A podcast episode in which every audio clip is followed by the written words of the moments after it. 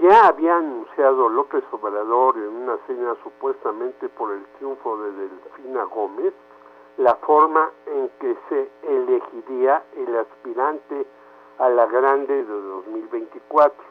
Hubo algunos cambios propuestos por Marcelo Ebrard, como no continuar en sus encargos de funcionarios, hacer encuestas tanto en Morena como al exterior para saber claramente quién es el favorecido y evitar la cargada que se había dado de los gobernadores del partido en el poder a favor de Claudia y Adán en ese orden de importancia pero no se aceptó que haya debates entre los candidatos. Pésimo, ya que debían contrastarse los planteamientos y no confrontarse entre ellos para evitar las tumuladoras imposibles de resolver. Dos preguntas también son importantes.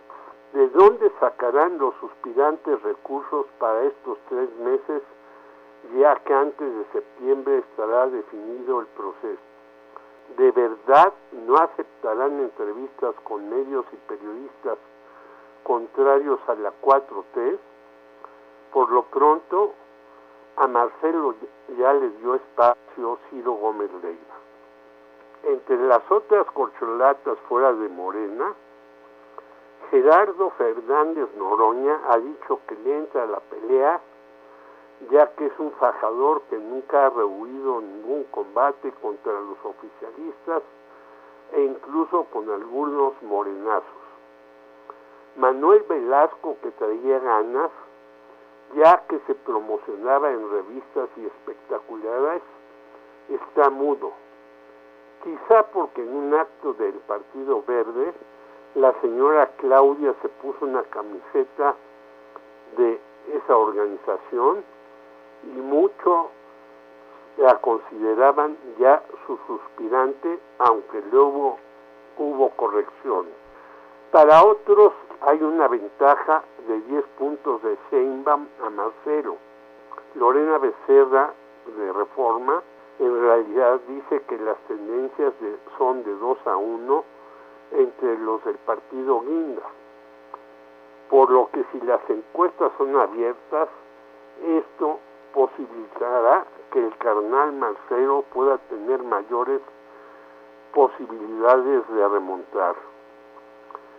Monreal salió de su oficina con un santo niño de Atocha y una foto de Benito Juárez, lo que muestra su misticismo laico, combinación mexicana en la actualidad. Adán Augusto no ha dicho mayor cosa, pero algunos que ya esperan su salida mencionaban en su lugar a Rosa Isela Rodríguez, la cual delimitó el relevo dijo que continuará en la Secretaría de Seguridad, lo que la apunta para más adelante como muy posible candidata a la jefatura de la Ciudad de México. Ebrard renunció el lunes y las columnas situaban en su lugar a varios, Juan Ramón de la Fuente, Esteban Moctezuma, etc. Pero en realidad llegó la experimentada y eficaz Alicia Bárcena, quien es experta en las desigualdades económicas y las relaciones con Latinoamérica. Claudia será el viernes 16, pero antes hará un mitin seguramente muy concurrido en el Monumento de la Revolución. Monreal se despedirá esta semana y su enfoque más que Palacio Nacional es ocupar el edificio contiguo, el del llamado Ayuntamiento de la Ciudad de México.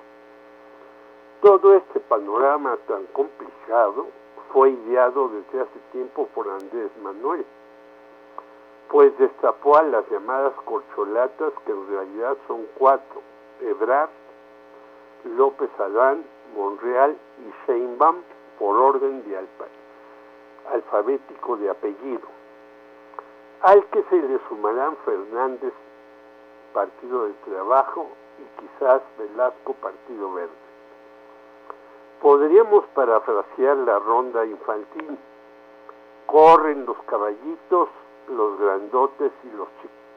En la tienda de enfrente, la oposición el desbarajuste, la falta de propuestas, la cerrazón de la ciudadanía, un y un o etcétera, continúan igual, crisis y se debe innovar. Jorge Meléndez, Radio Educación.